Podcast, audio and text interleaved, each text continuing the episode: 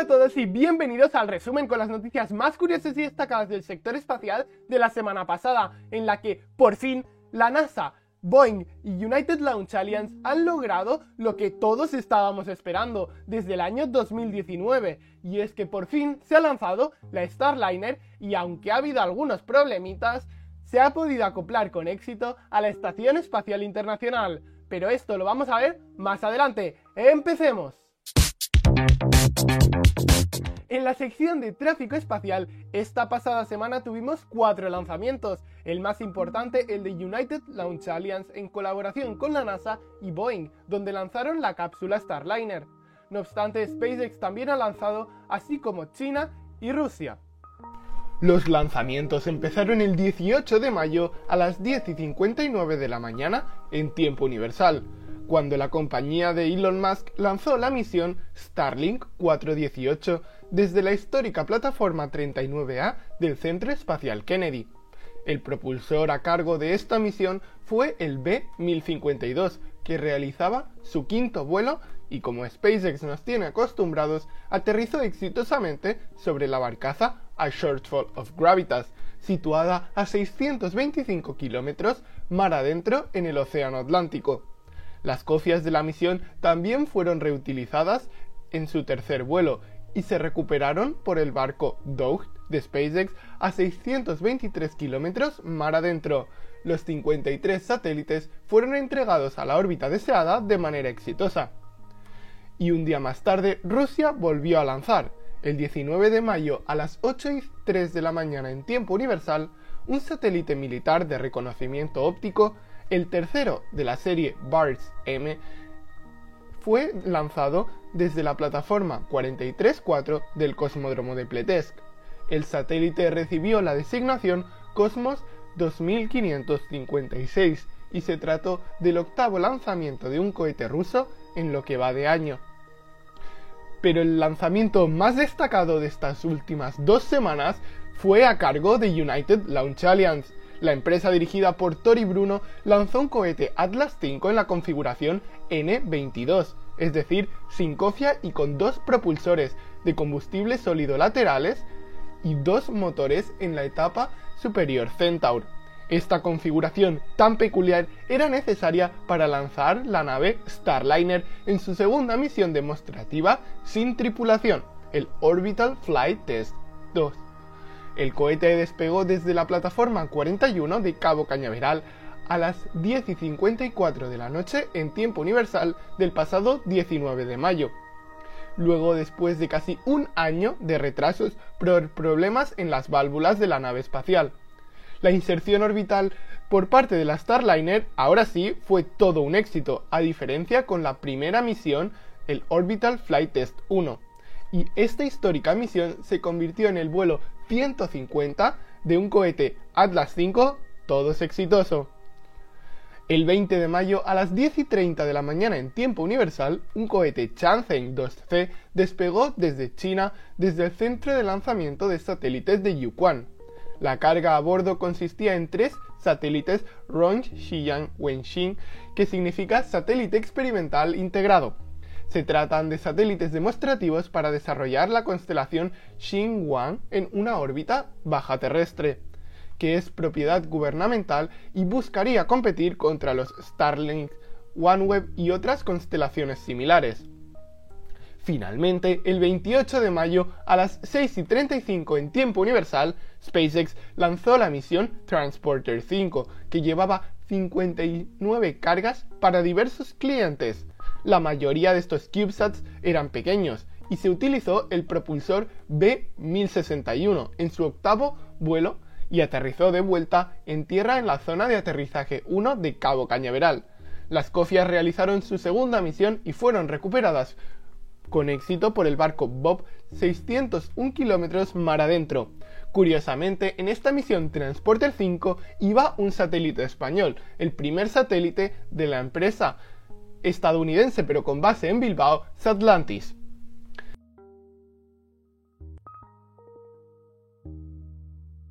Y en los próximos eventos, el 3 de junio, se lanza un carguero Progress a la Estación Espacial Internacional mediante un cohete Soyuz. El 5 de junio, una nave tripulada Shenzhou 3 con tres astronautas a la Estación Espacial China y el 6 de junio se lanzará la épica misión Capstone a la órbita lunar por un cohete Electron de Rocket Lab. ¿Desde dónde? Desde el puerto espacial más bonito del mundo en Península de Maía, Nueva Zelanda. Para más información sobre todas estas misiones, visita fronteraespacial.com diagonal bitácora y para no perderte más lanzamientos, entra en fronteraespacial.com diagonal calendario y sincroniza el calendario con tu Google Calendar o Apple Calendar. Esta semana nos encontramos en la sección especial del programa insignia de SpaceX, Starship, que el Booster 7, el cual se encuentra en el Mega Bay, puede que reciba los Raptors y esté listo para pruebas próximamente. Todo parece indicar que tendremos pruebas de encendido estático del Super Heavy Booster 7 bastante pronto, pues esta semana han llegado nuevos motores a Boca Chica y están siendo trasladados al Highway 2 o Mega Highway para su instalación en el vehículo. Incluso llegaron entregas de metano para llenar los nuevos tanques de la zona de pruebas, algo que no se realizaba desde hace bastante tiempo. Pero no fue todo, pues lo más destacado estos últimos días fue el traslado de la Starship S-24 a la zona de pruebas. SpaceX nos regaló unas fotos increíbles de este rodaje que parece literalmente ciencia ficción. E incluso el vehículo fue probado levemente el viernes 27 de mayo. Eso sí, la prueba tuvo ciertos inconvenientes, pues después de un puff se vieron bastantes losetas caer de la nave como se ha visto en pruebas anteriores.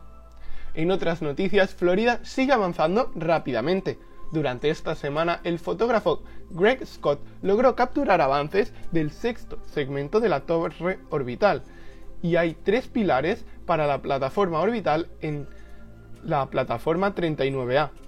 Y en el futuro de los vehículos, el Booster 8 recibió su tubo de transferencia de propelentes esta semana, y este sería el panorama de los vehículos Starships en la infografía realizada semanalmente por Brendan Lewis. Y recuerda, en fronteraespacial.com diagonal Starship encontrarás las últimas actualizaciones del programa e información de todos los prototipos. Y en las noticias espaciales más destacadas de la semana tenemos que ABL Space Systems completó las pruebas de aceptación de la segunda etapa de su pequeño vehículo de lanzamiento RS-1, cuatro meses después de que la etapa fuera destruida en una prueba similar. La compañía dijo que completó estas pruebas en el puerto espacial de Mojave, en California, e incluía un encendido estático de esta etapa. Desde entonces, la compañía ha enviado la etapa a su sitio de lanzamiento en Kodiak, Alaska, el segundo puerto espacial más bonito del mundo por detrás del de Península de Maía en Nueva Zelanda. La NASA continúa investigando el agua que se filtró en el casco de un traje espacial durante una caminata a principios de este año 2022 y ha pospuesto futuras actividades extravehiculares hasta que los ingenieros puedan resolver el problema. La fuga tuvo lugar durante la caminata espacial del 23 de marzo, que comentamos en un resumen semanal, y en la que participaron los astronautas de la NASA Raja Chari y el astronauta de la ESA Matías Maurer. Al final de la caminata espacial de casi 7 horas, Maurer informó que se había acumulado agua en su visor, aunque una delgada capa de unos 20 a 25 centímetros de ancho, aunque no representaba una amenaza inmediata para él.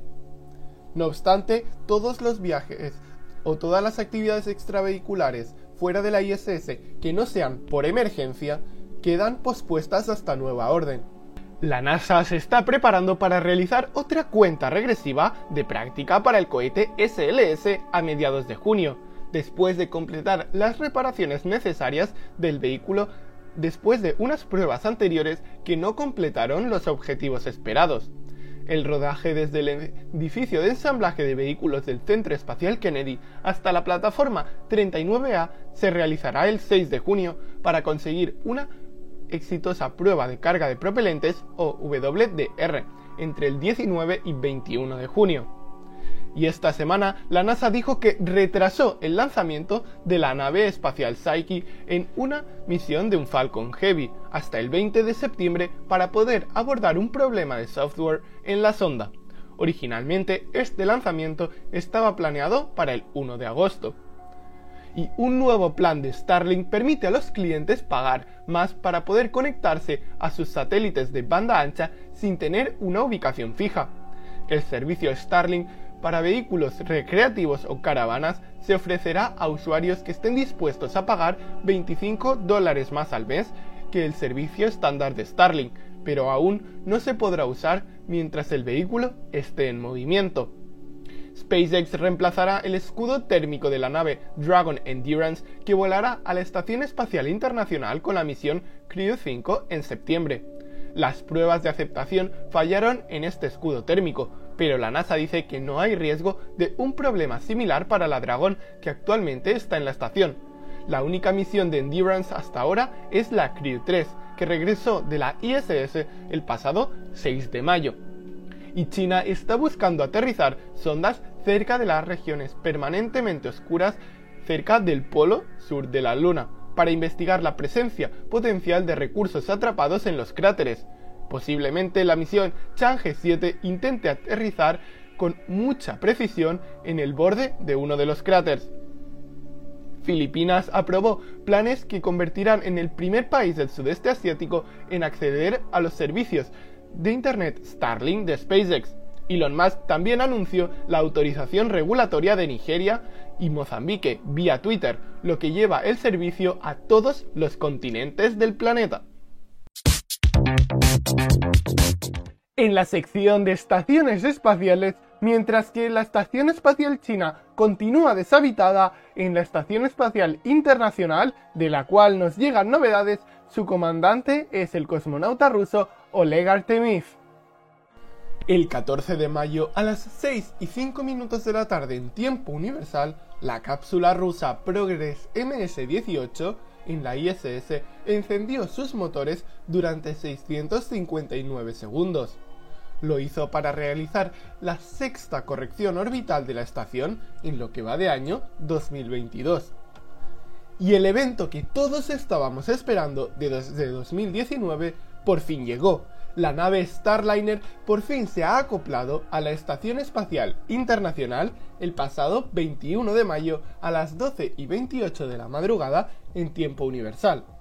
El histórico encuentro ocurrió en el puerto PMA-2 del módulo Harmony, justo en el puerto frontal de la estación. La Crew Dragon actualmente se encuentra en el puerto PMA-3, que es el superior. Tras completar su estancia de poco más de cuatro días, la Starliner OFT-2 se desacopló de la ISS el pasado 25 de mayo a las 6 y 39 de la tarde en tiempo universal. Después de un viaje de 4 horas, la nave realizó su reentrada atmosférica y aterrizó en el desierto de White Sands, Nuevo México. Recordemos que lo peculiar de esta nave es que sus bolsas de aire permiten aterrizar en tierra, con esto cumplió con éxito la misión demostrativa de Boeing a la Estación Espacial Internacional. Curiosamente, como tenía que aterrizar sobre el desierto de Nuevo México, durante la reentrada pasó sobre México y nosotros desde Twitter avisamos con lo que algunos de nuestros seguidores pudieron ver la nave y escuchar el boom de la reentrada. Y en los próximos eventos, el 1 de junio, el carguero Progress MS-18 deja la Estación Espacial Internacional y será sustituido por el carguero Progress MS-19, que llega el 3 de junio. El 6 de junio se espera el acoplamiento de la nave tripulada Shenzhou 14 a la Estación Espacial China y toda la información sobre los sucesos se puede revisar en nuestra página web fronteraespacial.com astronáutica y para no perderte más eventos, entra en fronteraespacial.com diagonal eventos. En la sección de clima espacial, la actividad solar estuvo bastante tranquila, con varias llamaradas de clase M y siendo la más fuerte de clase M5.6 con un bloqueo de radio R2 el 19 de mayo, aunque no causó ningún evento importante más que una leve tormenta geomagnética de nivel G1 que fue detectada entre el 27 y 28 de mayo. En las reentradas tuvimos al satélite ruso Cosmos 2555 que tras su lanzamiento en el cohete Angara y al no realizar maniobras para seguir en órbita parece que ha fallado. Y esta semana también reingresó el maletero de la nave Crew Dragon Axiom 1 y las etapas superiores de un cohete Electron, de un cohete Chang'e 7 y la del Yuanzheng 1S del último lanzamiento chino. También la etapa Centaur de la misión Starliner OST-2 y la segunda etapa de un Falcon 9 de la última misión Transporter 5. Y más allá de la órbita terrestre, el módulo de aterrizaje InSight de la NASA está perdiendo potencia gradualmente y se prevé que finalice sus operaciones científicas en unos tres meses. Para diciembre, el equipo de InSight prevé que ya haya dejado de funcionar debido a la acumulación de polvo en sus paneles solares. Los sistemas del módulo se irán apagando poco a poco durante las próximas semanas.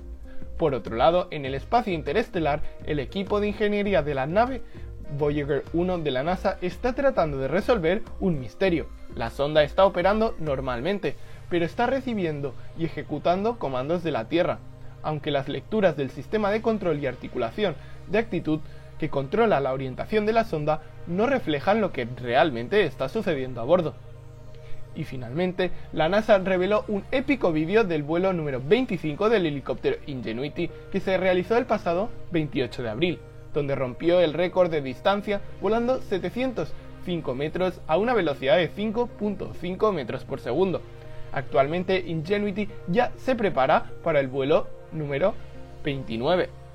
Y hasta aquí el resumen con todas las noticias y novedades del sector espacial. Recuerda que si quieres saber más información encontrarás los links a las fuentes en la descripción, al igual que nuestras redes sociales. Con esto nos despedimos hasta la semana que viene. Un saludo y adiós.